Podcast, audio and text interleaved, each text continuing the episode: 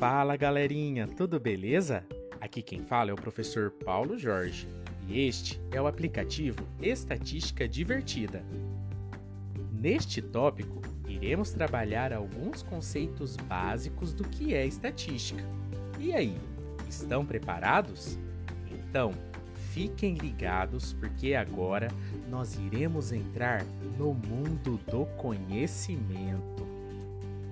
A estatística é uma parte da matemática em que são estudados métodos para coleta, organização e análise de dados de diferentes áreas, visando a tomada de decisões.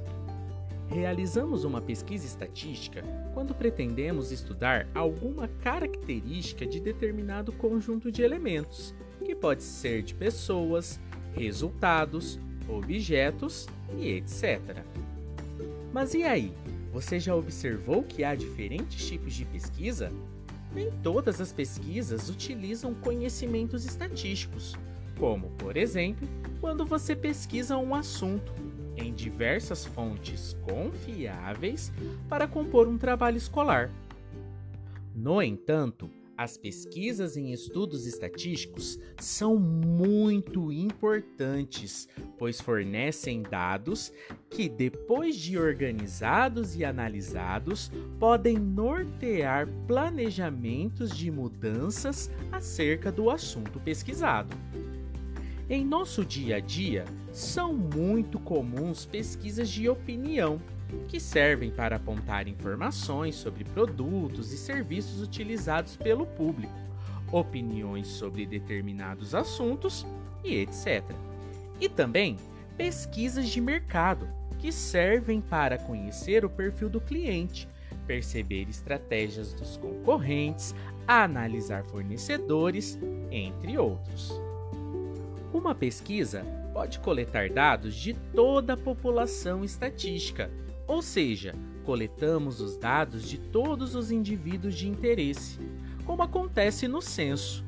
No Brasil, o censo demográfico ocorre normalmente de 10 em 10 anos e todas as residências do Brasil são entrevistadas. Na maioria das pesquisas, no entanto, os dados são coletados em uma amostra, que é um grupo representativo da população. Nesse caso, dizemos que é uma pesquisa por amostragem. Para esse tipo de pesquisa, fazemos um estudo prévio dos indivíduos de interesse e os separamos em grupos com afinidades, como por exemplo, crianças, jovens, adultos e idosos, ou estudantes, desempregados, trabalhadores e aposentados. Mas preste atenção! Para que possamos extrapolar os dados e conclusões obtidas no estudo da amostra para a população de interesse, ela deve ser uma amostra significativa. A escolha do tamanho da amostra, para que ela seja confiável, depende de vários fatores, como, por exemplo, tamanho da população, margem de erro que se deseja, nível de confiabilidade, entre outros. Vamos para um exemplo bem simples. Para um universo de 10 mil indivíduos, que seria a população, e com uma margem de erros de apenas 5%, precisamos de uma amostra com, no mínimo, cerca de 400 indivíduos. Para que possamos realizar uma boa pesquisa estatística, nós devemos realizar um passo a passo de etapas a serem seguidas. Vamos ver quais são elas?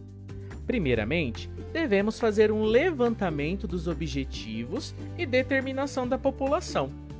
Em seguida, realizar a coleta e organização dos dados.